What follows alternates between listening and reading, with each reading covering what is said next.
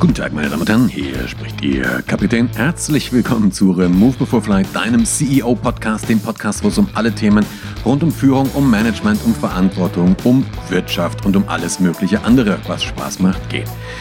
In dieser Folge möchte ich mal wieder ein Thema ansprechen, was logischerweise etwas mit der aktuellen Situation zu tun hat, was mit Systemik oder Systemtheorie zu tun hat, was damit zu tun hat, wie das auf Unternehmen wirkt und was es vielleicht für Auswirkungen gibt, über die wir uns mal Gedanken machen müssen. Der Aufhänger war ein ganz einfacher. Wenn ich diesen Podcast gerade einspreche, es ist Anfang August, es ist richtig, richtig heiß und ich habe etwas gemacht, was für manche Menschen scheinbar richtig unmöglich ist. Ich bin in den Urlaub gefahren und ich bin nicht nur, nicht nur in den Urlaub gefahren, ich bin in den Urlaub geflogen. Wir sind zuerst nach Griechenland geflogen, dann nach Italien geflogen. So, und jetzt kannst du das gut finden oder du kannst das schlecht finden. Aber wenn du zu den Menschen gehörst, die das ganz scheiße finden, die das ganz asche finden, die jetzt sagen, wie kann man im Moment in den Urlaub fliegen? Dann hör mir vielleicht noch ein paar Minuten zu, aber nicht nur, wenn du es Asche findest, sondern natürlich auch, wenn du sagst, warum nicht in den Urlaub fliegen. Der Knackpunkt ist ein ganz einfacher. Wir sind also in den Urlaub geflogen und kurz darauf ging das los, dass ich wirklich teilweise massiv kritisiert worden bin. Also äh, ich bin von Leuten, die ich kenne, die ich kannte, die ich teilweise sehr, sehr gut kannte, ähm, sehr, sehr deutlich ähm, kritisiert worden. Wirklich nach dem Motto, wie könne man das jetzt tun? Kann man nicht einfach in so einem Jahr wie diesem schlicht und einfach mal zu Hause bleiben, in Deutschland Urlaub machen? Muss man denn unbedingt verreisen? Und das habe ich jetzt sehr, sehr freundlich ausge ausgedrückt. Das ist mit deutlich heftigeren Worten ausgedrückt worden, also inklusive asozial und, und, und, und. Dass wir uns richtig verstehen. Ich möchte hierfür überhaupt keine Position Werbung machen oder ich möchte dich von nichts überzeugen. Du kannst das so sehen oder du kannst das so sehen. Ich möchte allerdings über ein paar Punkte mit dir reden und zwar was das, warum sowas passiert, warum wir das eigentlich machen und welche Auswirkungen das hat. Weil wir machen das nicht deswegen, weil das die Lösung wäre für die Covid-19-Problematik. Das bilden wir uns vielleicht ein oder wir glauben das vielleicht. Aber ganz ehrlich, der Fakt, dass wir zu Hause bleiben und nicht nach Mallorca oder nach Italien fahren, löst die Covid-19-Situation nicht. Punkt. Zumindest gibt es im Moment null Indikation dafür, dass das so wäre. Warum meine ich das? Ganz einfach, in dem Moment, wo wir in Griechenland waren, waren die Fallzahlen in Griechenland niedriger als die in Deutschland. In dem Moment, wo wir in Italien waren, waren die Fallzahlen niedriger als sie in Deutschland waren. Das heißt, faktisch, rein statistisch, müsste ich sogar in dem Moment, wo ich als Deutscher in ein Land fahre, was niedriger Fallzahlen hat, statistisch die Situation verbessern. Zweitens, wenn man jetzt gerade sieht an den Wochenenden die überfüllten Ostseestrände, die überfüllten überfüllten Freibäder, ey, Freunde der Luftfahrt, ganz ehrlich, ja, wir können nicht davon ausgehen, dass das Zuhause bleiben, dass das das Problem löst. Vielleicht wäre es ein Baustein. Vielleicht wäre es ein Baustein. Vielleicht wäre es eine Maßnahme, die uns bei der Lösung des Problems unterstützt. Aber es ist nicht die Lösung. So, das vielleicht mal vorneweg. Aber warum machen wir dann? Warum machen wir dann sowas? Warum kommen dann solche Aussagen? Diese Aussagen, ich, ich verstehe sie ja. Ich verstehe sie ja. Ich habe eine andere Entscheidung getroffen. Meine Entscheidung war die, dass wir sehr wohl geschaut haben, okay, wo ist die Situation so, dass sie gut ist? Wir haben bewusst versucht, nicht nur versucht, wir sind bewusst nicht in Hotels gefahren und schon gar nicht in irgendwelche mit äh, Riesenbuffets oder Riesenpools oder sowas. Ich war noch nie ein Fan von irgendwelchen Großpartyveranstaltung. Insofern war ich logischerweise auch dieses Jahr nicht da drauf.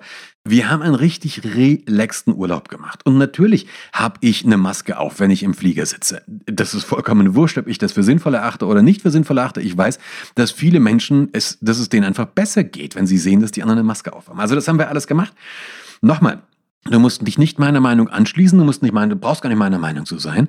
Aber der Knackpunkt ist, woher kommt diese Reaktion? Diese Reaktion ist sehr, sehr simpel. Wir erleben uns gerade insgesamt einer Bedrohung gegenüber, einer Situation, die wir nicht greifen können. Das habe ich in anderen Podcast-Folgen ja schon, ich, schon x-mal gesagt. Und diese Bedrohung ist 100% verständlich. Ey, wir haben eine Situation, die wir nicht einschätzen können. Wir wissen nicht, ob diese Pandemie überwunden ist oder ob sie nicht überwunden ist. Wir wissen nicht, ob da was wieder auf uns zukommt oder nicht. Wir wissen es einfach nicht. Und dann ist doch ganz klar, wenn du kleine Kinder hast zum Beispiel, die du entweder jetzt gerade eben schon wieder oder in den nächsten Wochen wieder in die Schule schickst, na logisch hast du da Angst oder logisch bist du be verunsichert, beunruhigt. Wenn du das nicht wärst, ey, strange. Also wenn ich meine Kinder jetzt in die Schule schicken, würd, schicken müsste, müsste ich, würde ich mir natürlich darüber Gedanken machen. Wenn du Eltern hast, meine Mutter, ich hatte es auch schon mal gesagt, meine Mutter ist 83, die ist in so einem Seniorenstift.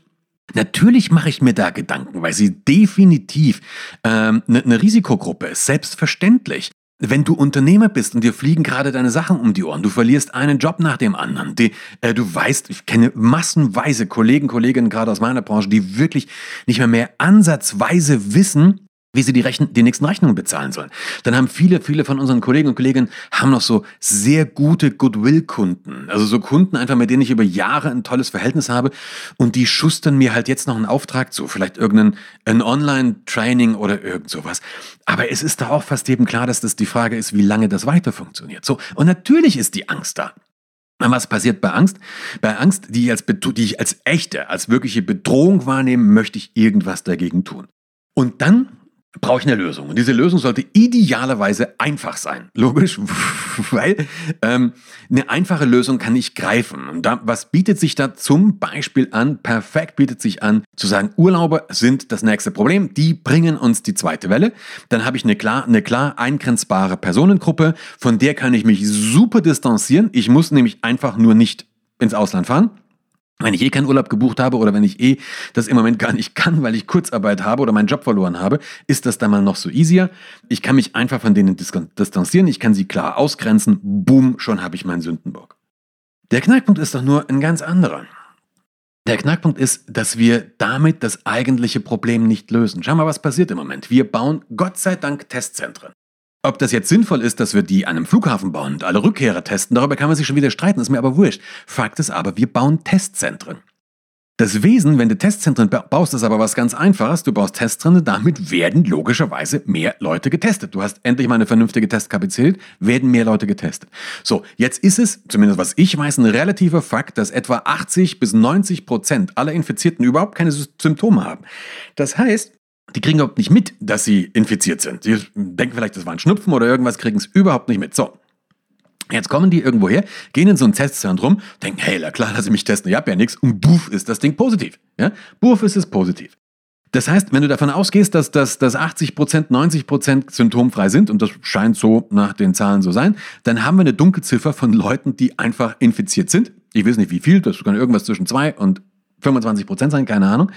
Und wenn du jetzt rein Tests machst, dann fallen die plötzlich raus. Das heißt, in dem Moment, wenn ich mehr teste, werde ich höhere Fallzahlen bekommen. Punkt. Das ist jetzt keine Aussage, schon gar keine bewertende Aussage, das ist reine Mathematik. Wenn ich davon ausgehe, dass es eine bestimmte Quote ähm, in der Population gibt, die betroffen ist und ich teste mehr, dann werde ich mehr Menschen finden, die betroffen sind. Punkt. Das ist klassische Mathematik. Das sagt jetzt, und das ist mir ganz wichtig, dass, äh, dass, dass, dass du diesen Satz wirklich hundertprozentig vorannimmst, den ich sage. Damit sage ich nichts aus, ob jetzt wirklich die Zahlen effektiv steigen oder nicht. Das Einzige, was ich aussage, ist, dass wir es schon wieder nicht wissen. Wir wissen es schon wieder nicht. Und das ist das eigentliche Problem. Ja, wir haben jetzt zwar höhere Zahlen, aber ob die wirklich ein kausales Problem darstellen, wissen wir schon nicht. Warum? Weil wir nach wie vor keine Baseline haben. Wir haben nach wie vor keine Vergleichszahlen. So. Und jetzt habe ich, jetzt habe ich das, jetzt habe ich das Problem. Ich habe also eine Information, die Angst ist eh schon da. Ich komme eine neue Information, Fallzahlen steigen und das äußert sich zu Panik. Wir versuchen jetzt in irgendeiner Art und Weise darauf zu reagieren versuchen in irgendeiner Art und Weise darauf zu gehen und wir zu reagieren und wir versuchen logischerweise etwas zu machen. Und das, was wir machen, das ist eben zum Beispiel eine Sache, die ich machen kann, ist, ich bleibe zu Hause. Ja, ich bleibe zu Hause, ich fahre nicht in Urlaub. Ich trage meine Maske und zwar immer. Das kann ich machen. Umgedreht kann ich natürlich jetzt auch sagen, wenn du im, im Ausland warst, dann siehst du einfach, dass die Strände sind leer, die Restaurants sind leer, die Bars sind leer, die Hotels sind leer. Da gibt es einfach Hunderttausende von Menschen, die gerade eben ihre Existenz verlieren. Das ist, ich rede jetzt nicht von irgendeinem großen Konzern wie Naturi oder sowas, sondern ich rede wirklich von, weiß ich nicht, dem kleinen Restaurantbesitzer, dem kleinen Menschen, der seinen Kiosk irgendwo geöffnet hat, irgendeine eine arme Seele, die gerade dabei ist, die eigene Existenz zu verlieren. Was das, wenn, wenn das passiert, dann haben wir doch das nächste Problem. Dann werden Länder wie Italien, Spanien, Griechenland massivste wirtschaftliche Probleme haben und, und, und, und, und. Und das wird passieren, weil ich zu Hause geblieben bin. Nochmal. Mir geht es nicht darum zu sagen, fahr in Urlaub, um die Leute dort zu retten. Mir geht es nicht darum zu sagen, fahr nicht in Urlaub, damit du kein Risiko eingehst, dieses Virus hier wieder, wieder zu, zu reimportieren. Mir geht es einfach darum, dass einfache Lösungen bei komplexen Problemen nicht funktionieren. Punkt. Das nennt man Systemik. Das nennt man Systemik. Das ist das, erste, das ist die ersten Male aufgefallen in der Medizin tatsächlich, wo ich ein komplexes Krankheitsgeschehen mit singulären Dingen behandeln wollte und habe dann gemerkt, dann passiert plötzlich, dann fliegt mir was anderes um die Ohren. Das hat man, das hat man gemerkt wo man, wo man mit, mit der Entwicklungshilfe vor äh, Jahrzehnte zurück, wo man gesagt hat, okay, die Leute verhungern da, also schicke ich Reis hin oder schicke ich Nahrungsmittel hin oder irgendwas. Und dann hat man gemerkt, das hat das Problem überhaupt nicht gelöst, das hat das Problem höchstens verschoben. Und dann hat man gemerkt, hey, die Ursachen für Probleme sind vielleicht einfach multidimensionaler. Ja? Bedeutet aber auch, dass wir verdammt nochmal vorsichtig sein sollten vor einfachen Lösungen. Einfache Lösungen, das ich jetzt ein bisschen provokativ, haben die Tendenz, populistisch zu sein. Und zwar egal, in welche Richtung das geht. Einfache Lösungen haben, haben die massivste Tendenz, populistisch zu sein. Da passieren im Moment gerade viele Dinge, die mir Angst machen. Wenn eine Kabarettistin ausgeladen wird, weil, äh, weil sie kontrovers ist, wie irgendwelche Linken sagen. Was soll der Scheiß? Also Entschuldigung. Ja? Ähm, das sind einfache, populistische Lösungen, die gibt's von links, die gibt's von rechts. Und wir neigen dazu, immer extremer zu werden. Warum? Aus der Hilflosigkeit heraus. Wir haben ein Problem, wir haben Angst. Und wir, wir, wir tun was und das hilft nichts, also wollen wir mehr tun. Und dann werden wir extrem. Und dann lese ich bei Facebook Kommentare, wenn du nur Sympathien oder Verständnis für diese oder jene Gruppe äh, äh, hast, dann entfreundet dich sofort von mir, dann will ich dich nicht mehr. Ey, Freunde der Luftfahrt, das ist erstens eine extremistische Ansage. Zweitens ist das bei jeder Diskussionskultur. Und das wird nur dazu führen, dass die Positionen immer extremer werden. Das ist das Einzige, wozu das führt. Wenn du das willst, dann müssen wir das weitermachen. Wenn nicht, dann müssen wir uns vielleicht mal Gedanken machen, was anderes zu machen. Jetzt haben wir den Salat. Wir haben komplexe Probleme und Bad Brandl sagt, komplexe Probleme haben keine einfachen Lösungen. Ja, ist aber so. Hilft nichts, ist so. Wie läuft denn das in einem, im Unternehmen? Du kannst es ja genauso auf ein Unternehmen übertragen. Wenn du diese Situation auf ein Unternehmen übertragst, hast du eine Situation, wo das Unternehmen vielleicht seit längerem Schwierigkeiten hast. Du hast seit längerem eine Situation, dass Marktanteile zurückgehen, dass Umsätze zurückgehen, dass Margen äh, kleiner werden und, und, und, und. Es gibt massenweise Leute, die dann im Nachhinein, also zurückschauend, können alle sagen, warum das Unternehmen pleite gegangen ist. Und wir wussten es schon immer. Ja? Also es gibt ja die besten Wirtschaftsstrategen, davon haben wir ja 80 Millionen in Deutschland und die sitzen am Samstagabend auf der Couch. Aber in der, in der konkreten Situation eine Entscheidung zu treffen, ist dann immer schon wieder was anderes. Was machen wir, wenn ein Unternehmen Schwierigkeiten hat? Am besten, wir tauscht erstmal das Management aus. Einfache Lösung, ja, wir tauschen erstmal das Management aus. Damit sage ich nicht, dass das nicht die Lösung wäre. Vielleicht ist das bestehende Management ja sind das ja alles Pfeifen, das kann ja durchaus sein. Oder sie haben halt einfach die Veränderung des Marktes nicht mitbekommen und es braucht tatsächlich ein neues, neues Denken. Alles möglich. Aber Knackpunkt, einfache Lösung. Was macht ein neues Management jetzt immer? Die müssen jetzt erstmal was machen. Ja? Die müssen erst was machen. Also nehmen Sie sich irgendwelche Kennzahlen her. Diese Kennzahlen, die banalsten, die wirklich jeder kennt. Umsatz, Ertrag, Umsatz-Ertragsrelation, äh, Margen und so weiter kannst du machen. Diese, diese, Jetzt kannst du sagen, wir haben eine Umsatzsteigerung. Ja, toll. Hast du eine Umsatzsteigerung und gleichzeitig gehen die Gewinne zurück? Super. Finde ich geil.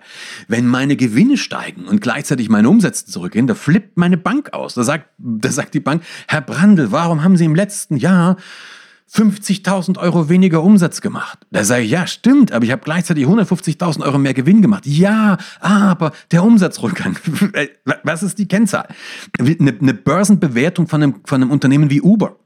Das Ding ist, ich weiß gar nicht, höher bewertet als die halbe deutsche Schwerindustrie zusammen. Ich weiß es jetzt nicht, aber extrem.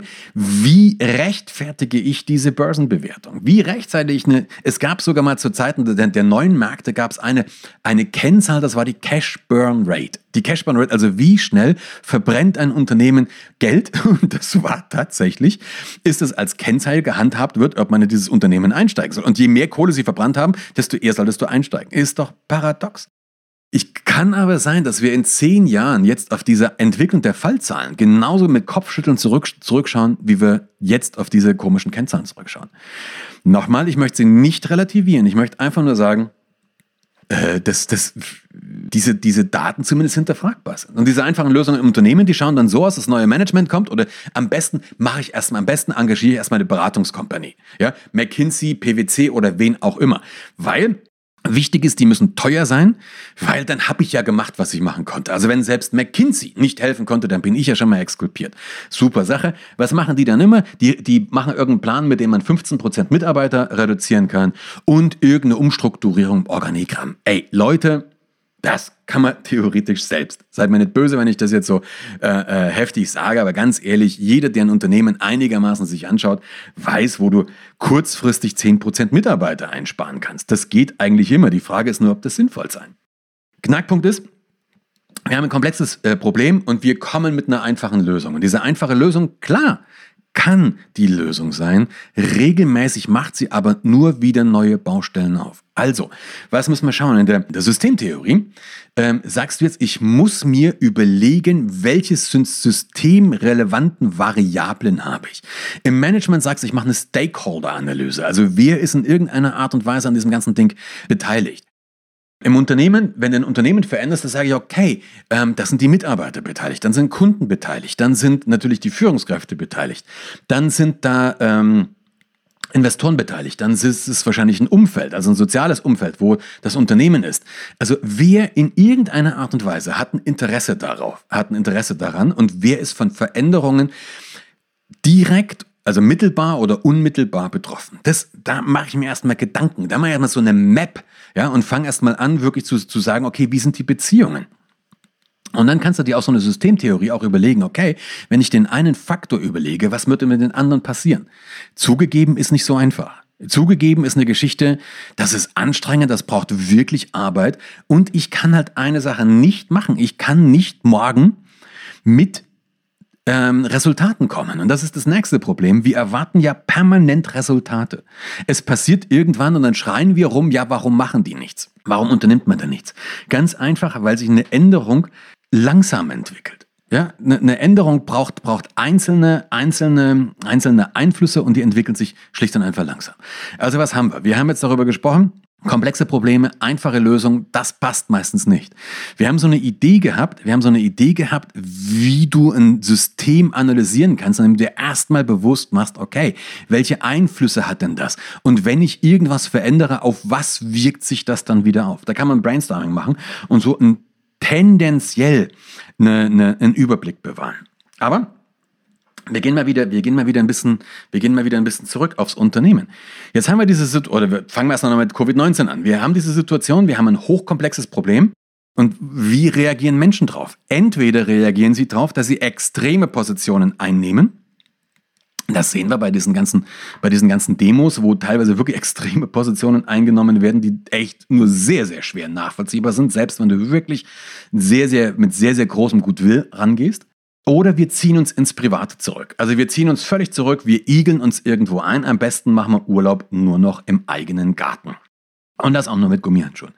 Wenn du es aufs Unternehmen überträgst, hast du hier das nächste Problem, weil die Leute fangen dann an in so einer Situation, wo sie eine unklare Bedrohung haben, sie haben keine Lösungsstrategie, dann fangen sie genauso an, sich einzuegeln. Dann fangen wir an, Dienst nach Vorschrift zu machen. Dann kommen so diese Sachen, hey, häng dich nicht so weit aus dem Fenster, ja, sorgen wir, sorgen wir dafür, dass wir nicht auffallen. Und dann fällt ein Unternehmen in so ein Stuck-State. Und das kannst du halt eben genauso nicht wollen. Das ist genauso Asche. Da kommen wir dann in so eine Situation, wie zum Beispiel Quelle, die jahrelang vor der Insolvent in diesen Stuck-State gefallen sind. Es war weitgehend klar, dass bestimmte Dinge nicht passen. Es war weitgehend klar, dass Dinge aus dem Ruder laufen, aber keiner hat was gemacht. Warum? Weil das ganze Unternehmen gelähmt war. Keiner hat mehr was gemacht, weil in dem Moment, wenn du was machst, hast du ja das Risiko, daneben zu liegen. Und das ist vielleicht so ein bisschen eine Auflösung. Ich habe das in einer anderen Podcast-Folge schon mal gesagt.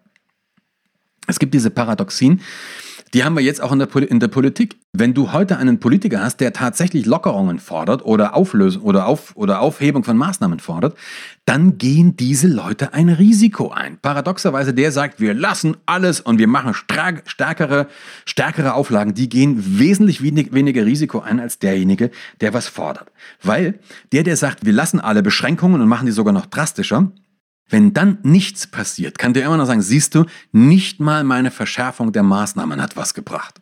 Ja? Dass die vielleicht ganz andere Probleme auslöst, wieder auf einem anderen Schnack. Wenn du heute lockerst, und irgendwas geht schief. Du hast dann bloß so einen Ausbruch in einem Unternehmen wie Tönnies zum Beispiel, ja, völlig lokal eingegrenzt, dann fliegt es dir völlig um die Ohren, dann zeigt dir da auf dich und siehst, siehst du, du hast zu früh gelockert und deswegen fliegt uns das alles um die Ohren. Das heißt, Nichts zu tun ist wesentlich weniger risikobehaftet oder wesentlich sicherer, als irgendwas zu machen. Und wenn du das im Unternehmen hast, bist du richtig am Arsch. Entschuldigung, wenn ich das so deutlich sage, dann hast du ein, dann hast du ein richtiges Problem. Was bedeutet das? Wenn ich da rauskomme, wenn ich da rauskommen möchte, dann muss ich bereit sein, Risiken einzugehen. Wir müssen bereit sein, Risiken einzugehen. Ich werde heute Nachmittag meine Mutter besuchen. Damit gehe ich ein Risiko ein. Ich gehe ein Risiko ein. Es kann sein, dass ich zu den Menschen gehöre, die das Virus in sich tragen und es nicht wissen. Wenn ich zu ihr gehe, gehe ich das Risiko ein, sie anzustecken. Gehe ich nicht zu ihr, gehe ich das Risiko ein, dass meine Mutter schlicht und einfach einsam ist und noch einsamer wird und dass da was anderes raus passiert. Wir müssen Risiken eingehen. Wir können es nicht anders. Im Unternehmen, es verändert sich alles derartig schnell. In Unternehmen müssen wir genauso Risiken eingehen. Wenn wir nicht bereit sind, Risiken einzugehen, dann fällt alles in diesen Stuck State, dann fällt alles in diese Erstarrung und das wird am Ende unser Sargnagel sein.